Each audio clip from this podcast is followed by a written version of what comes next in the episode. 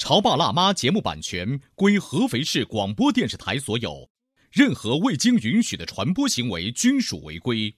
欢迎与九二零影音工作室沟通合作事宜，电话零五五幺六三五零九三五六。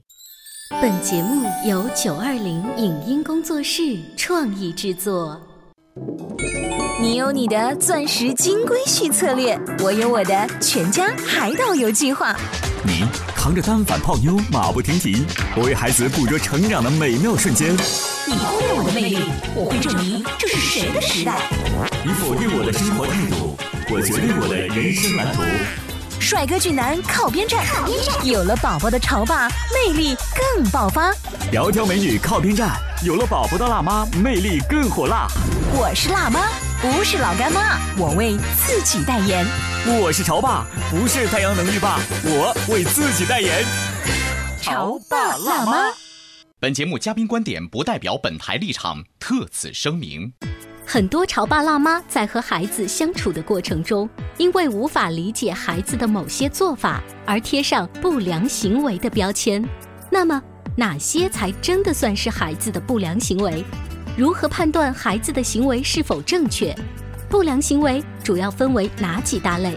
孩子不良行为的背后蕴藏哪四个秘密？家长又该如何理解并安抚有愤怒情绪的孩子？欢迎收听八零后时尚育儿广播脱口秀《潮爸辣妈》，本期话题：孩子不良行为的界定和解决方法。欢迎收听八零后时尚育儿广播脱口秀《潮爸辣妈》，大家好，我是灵儿，我是小欧。今天直播间为大家请来了伊莲瑞德学堂的伊莲老师，欢迎。你好，大家好，您好。依莲老师呢，平时在学校里面呢，除了要跟孩子、家长交流，还会利用业余的时间自己去研读一些教育方面的书，呃，抽时间给家长再上一些家长方面的讲座。我听说前一段时间你就给那个孩子的家长上了一个叫做。不良行为背后的一个秘密是不是？是的。其实我听到这个讲座的时候，我当时心里就一犯疙瘩。嗯。什么叫不良行为？我在反思我的儿子，你知道吗？我觉得他好多好多的不良行为。这样吧，那在节目开始之前，你给我们听众，包括依林老师列举一下你认为的你儿子的不良行为。哦，真的，比如我永远在节目里面黑我的自己的小孩，比如说吃饭不好好吃啦，嗯，然后见到别人不是很主动的打招呼啦，然后如果他有脾气的话，他会就是好像那个小拳头就立马打到你的身上啦，等等等等。我能 我能够列举出的还有一些比较严重的，比如说翻箱倒柜行为啊，我就是这样子的。在三十年前的时候，可能也就是四五岁的时候，我特别喜欢到邻居家翻箱倒柜，因为那是住平房，我能够从东头那家到西头那家全部翻个遍，就特别有好奇我妈妈特别没面子。第二个呢，可能是顺藤摸瓜行为。哦，呃，对小朋友对一个东西很感兴趣，就。摸回家了，他就觉得你这是自己的，是吗？但是作为父母来说，你这是偷盗行为啊！从小不管偷盗，以后那就进大牢啊！好吧，啊，这些种种都是不良行为，是吗？对，依莲老师是吗？不是，不全是，是吗？是的。刚才听到你们俩的分享，我觉得特别惊讶啊！其实我们呃不少家长可能会呃错误的判别孩子的行为，错误的判别是的啊啊，并不是说其实我们所谓的不良行为啊，实际上是指主要是。指四个板块哦，哎，这不良的行为你还给他分 板块，对，而且我想帮助家长朋友知道说，哎，哪些到底是不良行为，哪些并不是所谓的不良行为。好，你来给打打分。呃，是的，比如说刚才你们俩说的，你说刚才小孩啊，你觉得他见了别人不打招呼，不礼貌，嗯，这个并不是不良行为。但是你说孩子哎，呃，处理事情上，你第一点说他说好像，比如说呃吃饭不好好吃，呃，这个方面是他们养成一个良好的习惯，这个方面我们可以说去给孩子一个调整，嗯。啊，那这个行为对于这个阶段的孩子来说，其实我们说呢，其实叫做发展适应性的行为，嗯，更多的是他因为他的成长需要，他要经过吃饭不好好吃到好好吃这么一个阶段。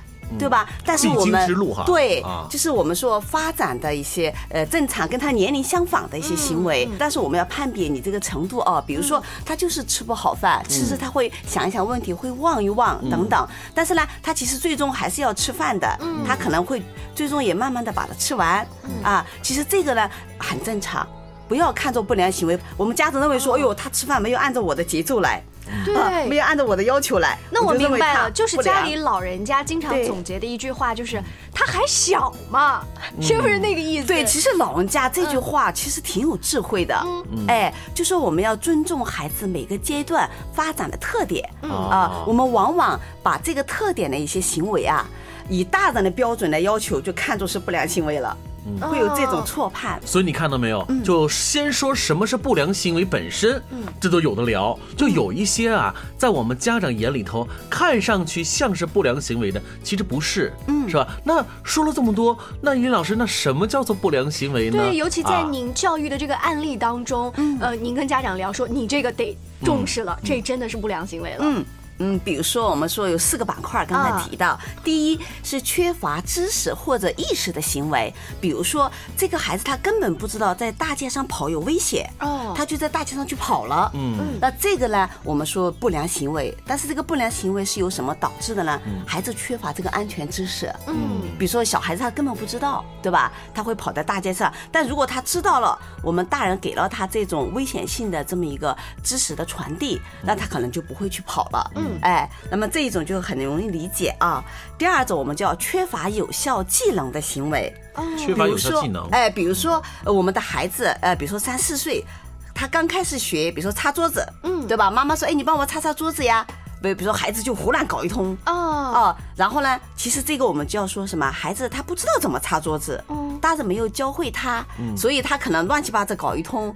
我们大人往往就会很生气，就觉得孩子做错了。嗯其实这个这种事情啊，我们说缺乏有效技能的行为哦，哎，就是说孩子他确实不知道怎么做。嗯。那么第三点，就因失望而产生的行为。举个例子，比如说您当爸爸的，你本来是给儿子约好，我这个周六去陪他出户外去玩儿，嗯，结果呢，爸爸因为临时有工作去不了，哎，失言了，但是又没有跟孩子进行一个有效的沟通，孩子就很失望，他就哭闹，嗯。那么这个行为，当然这个本身他情绪没有好坏之分，但是不能够理解。哎，但是呢，他发生的这个行为，我们说是有呃良好与不良好之分。失望了，那肯定是撒地打滚呢。对，有的是撒地打滚。这样的话，家长就会很生气，说这个孩子一点都不懂事啊，为什么要打滚呢？好，不能好好说吗？我们都是为了这个家嘛，我才要出去加班了。所以在家长心目当中，这就是不良行为了。嗯，是的。第四个是第四个就是我们叫受原始脑操纵的行为。什么叫原始脑？我们大人有这样。的经历，就是说失去理智了，嗯，突然啊，一下子爆发出一种行为，叫失心疯，对，失去控制的，就是因为我们说原始脑，就是他那种非常感性，嗯，非常感性，没有经过一个理性的判断或者思考，他就突然爆发出来一种情绪，这种我们大人也会有啊，所以我们这四大类呢，我们一般可以爆发出来的这种行为，可以认为是不良行为，但是呢，咱们不要以对错去衡量。不能以对错衡量对，不要说是错误的行为。我听一莲老师就分析这四个类啊，感觉跟我们以前最大的一个不同就是这个事情是不是丢大人面子了？我们以前觉得小欧你从小翻东西，你丢了妈妈的面子，所以我们以前把不良是跟大人的面子挂钩。但是现在看来的话呢，它有很多是跟他的这个成长啊、他的成熟度啊有关系，还有孩子的个体特质。比如说有的孩子他不是说呃叔叔好阿姨好，他不用这种方式打招呼，但是呢，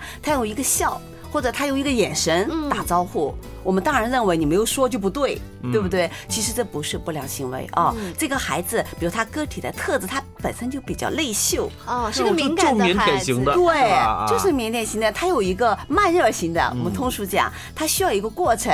你会发现，哎，突然有一天，他就突然打声招呼了，嗯啊。但是他刚开始可能就看他，或者孩子给他一个笑，嗯。但是这种可能大人不一定感觉到，以为没有打招呼。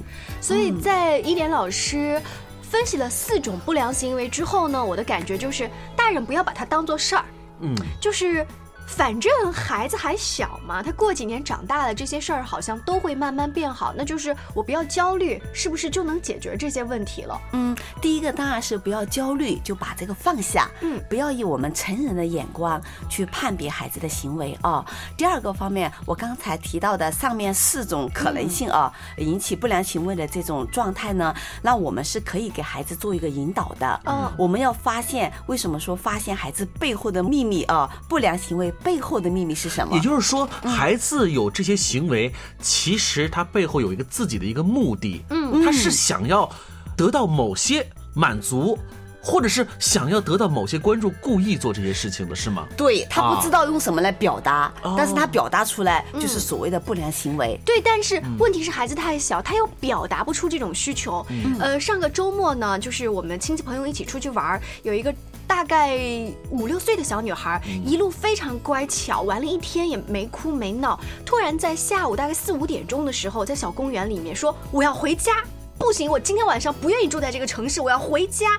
所有的大人都说我们的行程都定好了，如果你现在突然胡闹的话，你怎么能这么不懂事？各种啊，就是诱惑也好，批评也好，他就是要回家。等到他的爸爸把他强行抱起的时候呢，我就在后面问他说：“悠悠，你为什么想回家呀？”他说：“我想回家玩积木。”那你为什么想回家玩积木？你搭的积木想给谁呀？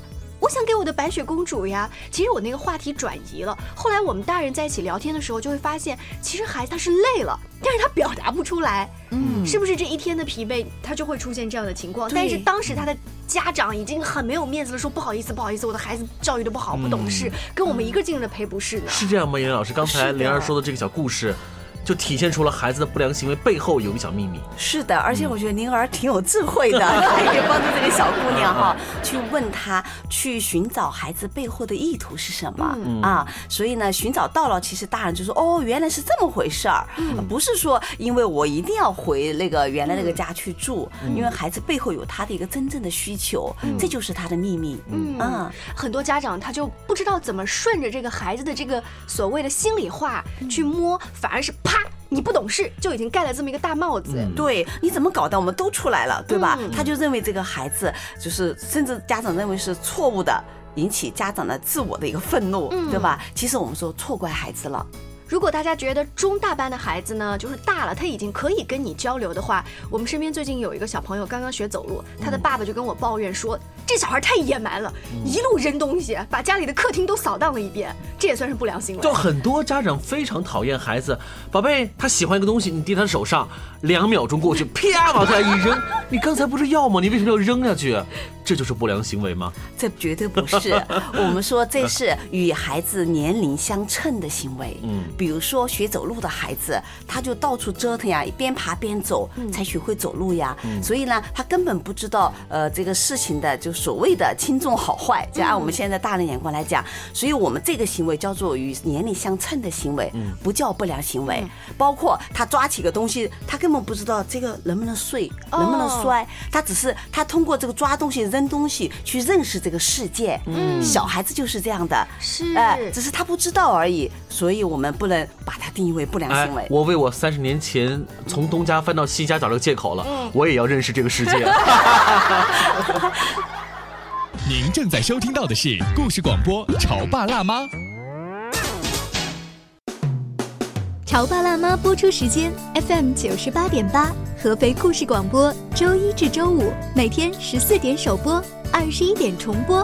网络收听，请下载中国广播、荔枝 FM、蜻蜓 FM、企鹅 FM、喜马拉雅以及苹果 Podcast，搜索“潮爸辣妈”，订阅收听。微信公众号请搜索“潮爸辣妈俱乐部”，参与节目互动哦。潮爸到，辣妈到，准爸到，育儿专家请。中国内地首档八零后时尚育儿广播脱口秀，陪你一起吐槽养育熊孩子的酸甜苦辣，陪你一起追忆自己曾经的小世界。潮爸辣妈。本节目嘉宾观点不代表本台立场，特此声明。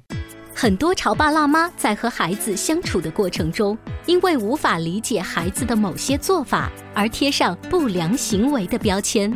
那么，哪些才真的算是孩子的不良行为？如何判断孩子的行为是否正确？不良行为主要分为哪几大类？孩子不良行为的背后蕴藏哪四个秘密？家长又该如何理解并安抚有愤怒情绪的孩子？欢迎收听八零后时尚育儿广播脱口秀《潮爸辣妈》，本期话题：孩子不良行为的界定和解决方法。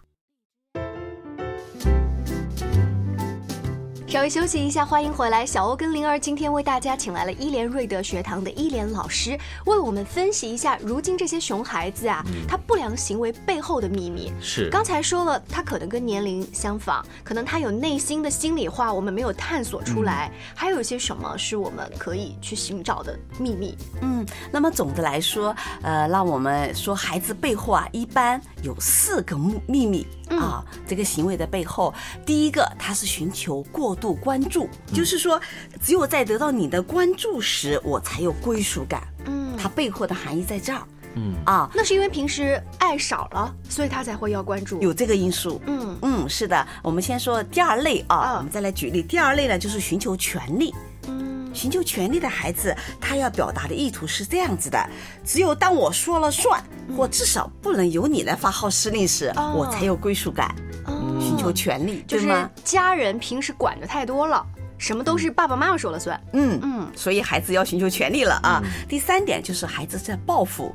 比如说，他说我得不到归属，但我至少让你受到同样的伤害。这听上去好恐怖，哦孩子好腹黑啊！对啊，就是这是我们大人解读的哦，就是因为孩子他不会表达他的目的，嗯，他很难，就是我们从我们成人的语言来解读他背后的比如说生了二宝家里，然后呢我大宝得不到，哎，我知道 这个这种现象比较多。现在哎，有二宝没错，这种现象我们遇到过非常多啊。第四种就是自暴自弃，嗯，有一种孩子啊，比如说不可能有所归属，那我就放弃。你会发现孩子就放弃了，就是他背后啊有这四个意图，有可能是两者兼有，有可能就只有其中的一种，嗯啊，那么这个的话，那就我们可以慢慢来解读了，特别有意思啊。我给大家举一个例子，看这是当中的哪一条哈？嗯，呃，这个妈妈呢跟这小孩说，呃，宝宝呀，我们现在该出门了。那宝宝说，那妈妈，我今天想带着我的滑板车，不行，把它放到那儿。嗯，不，我就要我的滑板车。然后呢，妈妈就说：“我说过了，不行，一个嗓门比一个嗓门大。”然后最后这个孩子就开始大哭大闹、大喊大叫。这个是不是就属于你刚才说的第二种寻求权利？对，我说什么都不管用嘛。嗯。就是孩子想要自己有一种自主的权利啊，他要决定说我带什么出去玩儿。嗯，但这个时候大人不放弃权利，跟他争。哎，对，好，一个要权，一个不放权。对，那最终解决方案应该是什么样子的呢？对这种寻求权利的啊，首先第一步，大人得学会退出权力之争，冷静下来。大人不想，大人想。对啊，宝宝，我跟你讲，因为今天我们去那个地方啊，不适合玩滑板车，而且你滑板车天天在家里都玩，哒哒哒哒哒哒哒哒。大声一点，道理开始了，开始了。是啊，这个时候越越演越烈哦，战争就会升级了。还有一种家长呢说，要不然我们做个选择吧，你是带滑板车呢，还是带溜溜车呢？你选一样。就这些方案都是正确的吗？或都是错误的吗？嗯，是这样子的哈。呃，我们呃马上就会说到你这个是正确的还是错误的呢？首先第一点，不管是什么方式，我。们得先冷静。我们都知道，只有彼此都冷静下来，做出的选择才是相对来说比较对的。就是家长要先冷静下来。对，家长得首先学会退出权力之争。家长自己嘛，走开，深呼吸三口，然后让自己平静下来，回过头来才来跟孩子协商这个事儿。我们说，其实权利并不是坏事儿。嗯。但是我们怎么给孩子权利？我们说，让孩子有限制的使用权利。哦。哎，满足他对权利的一点点要求是可以的，不能说。完全是家长说了算，那孩子有很不自信的，嗯，找不到自己的感觉啊，以后找媳妇儿难。我我妈孩子找媳妇儿。对，所以刚才小欧说了这个哈，就说其实呢，呃，这个家长的方式也是其中的一种，也是可以参考的。比如说，我们说什么叫有限制使用权利呢？比如说，他可以首先的，但是我们这个方法哦，就是一定要对，就是这个步骤要对，嗯啊，方法可以采用，比如说你是采用要这个呢，还是要那个呢？对吧？呃，这个方法也是可以适当考虑的，给孩子一个我们这叫有限制的选择。有限制选择。对，但是呢，我们如果孩子没有平静下来，其实你会发现哦，他不选，他我两个都不要，对，就不要，是，他根本听不进去。嗯，所以我们说这个方法很重要。先冷静，先冷静，冷静下来，我们说我们要赢得跟孩子的合作嘛，就我们俩互相是合作的，那我们就要经过四个步骤啊。第一步要表示理解。所以妈妈的话很重要哦。那我们来想一想啊，就是啊，你今天难得出去玩，你很想带这个滑板车，你很喜欢它，是不是啊？挺好的。然后宝贝就说：“嗯，我就爱这个滑板车。”对呀，我就接不下去话了呀。真好接下去这个话呀。好，你比如说你说了，哎，是的，哦，你今天很想带这个滑板车是吗？嗯嗯，妈妈非常理解你。要是我的话，其实我小时候，当我喜欢一个玩具的时候，我也喜欢把它带出去。好吧，妈妈就是同理心。这么走吧。哎哎，接着来啊。好，表你看，我们开始表示理解，嗯，甚至于说第二步表示同情，嗯，这样的话，是不是孩子就会慢慢平静下来？哎，觉得妈妈理解我呀。可能这个时候孩子会有点委屈的掉眼泪了。对，但是他会觉得说，哎，妈妈理解我了，嗯，他就会慢慢的平静下来。也许刚开始掉眼泪，哭得很伤心，这个时候可能会变为抽泣了，或者渐渐的平静下来了，对不对？好，这个时候我们说同情、理解、理解他的感受之后。这个时候，我们就要回到什么呀？解决问题了。嗯，一定有前面的基础。嗯，要不然后面问题可能最终完不成。对，光说感情不管用。对，但是感情很重要。嗯，我们人都是有感情的动物嘛。啊，孩子跟我们大人也是一样，不要以为屁小孩不懂事儿，不能这么看啊。好，然后我们通过前面两步之后，这个时候呢，我们可以也可以用我们叫启发式的问题，嗯，去问孩子。嗯，启发式就是呃，开放式。不要限制，先不要限制，像刚才你那个直接进入一个限制选择了啊。我们建议是刚开始是开放式的问题，比如说这个时候我们就问孩子，哎，你觉得我们你出去玩，你想怎么样去玩？先不要盯在滑板车上，嗯，那孩子跟小朋友玩这个汽车还有打枪的游戏，然后还可以玩滑板车从那个上面冲下来。嗯，好，就让孩子去说，嗯他说什么都可以。好，妈妈听到了，哇，我觉得你今天选择这么丰富的玩耍游戏。我觉得哇，一定是会让你觉得很开心，是不是？他说是的。然后妈妈如果说给孩子约定了一个玩耍的场所，比如说我们今天是去草地上玩，公园里玩，嗯，对吗？啊，或者我们今天还是去博物馆玩，嗯，对不对？如果去博物馆玩的时候，那就引导到，哎，那你觉得在博物馆玩，我们能玩什么呢？嗯，对吧？假设是这么一个安排的户外，那孩子就会说到，哦，博物馆去看这个看那个，那博物馆你肯定不能用滑板车去玩的，对吗？哎，就说我们是先有开放式的问题，嗯，然后呢，我们开始跟孩子探讨了，嗯，就是孩子就开始慢慢进入我们的轨道上了。他就是被你设了一个圈套，然后走 你的剧情就是你们成年人好腹黑啊，太坏了。但是孩子特别容易接纳，因为他前面已经平静下来了哈。但是如果说哎，我们在公园里，呃，要滑板车什么的。这种情况下哈，假设孩子说，哎，妈妈说我们今天去公园玩，哎，公园的话，那我们会有什么游戏？我们来商量一下，我们会玩什么？然后一点一点落实下来。如果说真的是觉得公园里有玩滑板车的这个时间和空间，嗯，哎，那其实呢，那我们跟孩子约定怎么个玩法？其实大人也释然了，对吗？其实有的时候，其实孩子提出来的想法，并不是说不可以达成的。在依莲老师分析的时候，我就在想说，是不是一定要按照我们设计的剧情在走？嗯，万一。一你跟孩子一交流，发现其实他提的议也没有那么过分啊，也没有那么过分。那我作为爸爸妈妈，我这脸面往哪放？什么事都听孩子但是你知道，我们家长就会设计一个但是，嗯，像前两天呢，我儿子就是他要出门去旅行，他说我一定得带乐高，但是那些散装的零件很麻烦，我就给他弄了一个小小的小箱子，装牛奶的小箱子。我说可以，但你的零部件一定要放在这里，而且全程你自己提这个箱子，你可以做到吗？如果到时候零件再丢了，你也别来找我，其实也是我们争到最后妥协的一个方法。你要东西丢了，你别再来找我。呃，这个方法还是挺管用。就说我们如果跟孩子达成一致了，跟孩子要事先约定好，比如说这个孩子玩滑板车，我要跟他约定滑板车，因为孩子也拿得起嘛，也可以自己保管嘛。那么整个滑板车的上车下车你自己拿，你自己负责，对他负责。对吧？你有这个权利，我们说权利嘛，他争取权利，但是权利跟责任是对等的。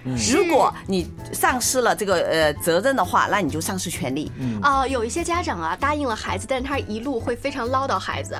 我叫你不要拿吧，你看拿就拿了，你自己弄不好还把我这个大车给弄脏了，然后自己又搬不出来，还得我帮忙吧，自己又麻烦。就嘀嘀咕咕像念经一样哈。对，就是家长没有真正放权。对，就是说明家长心里面有疙瘩。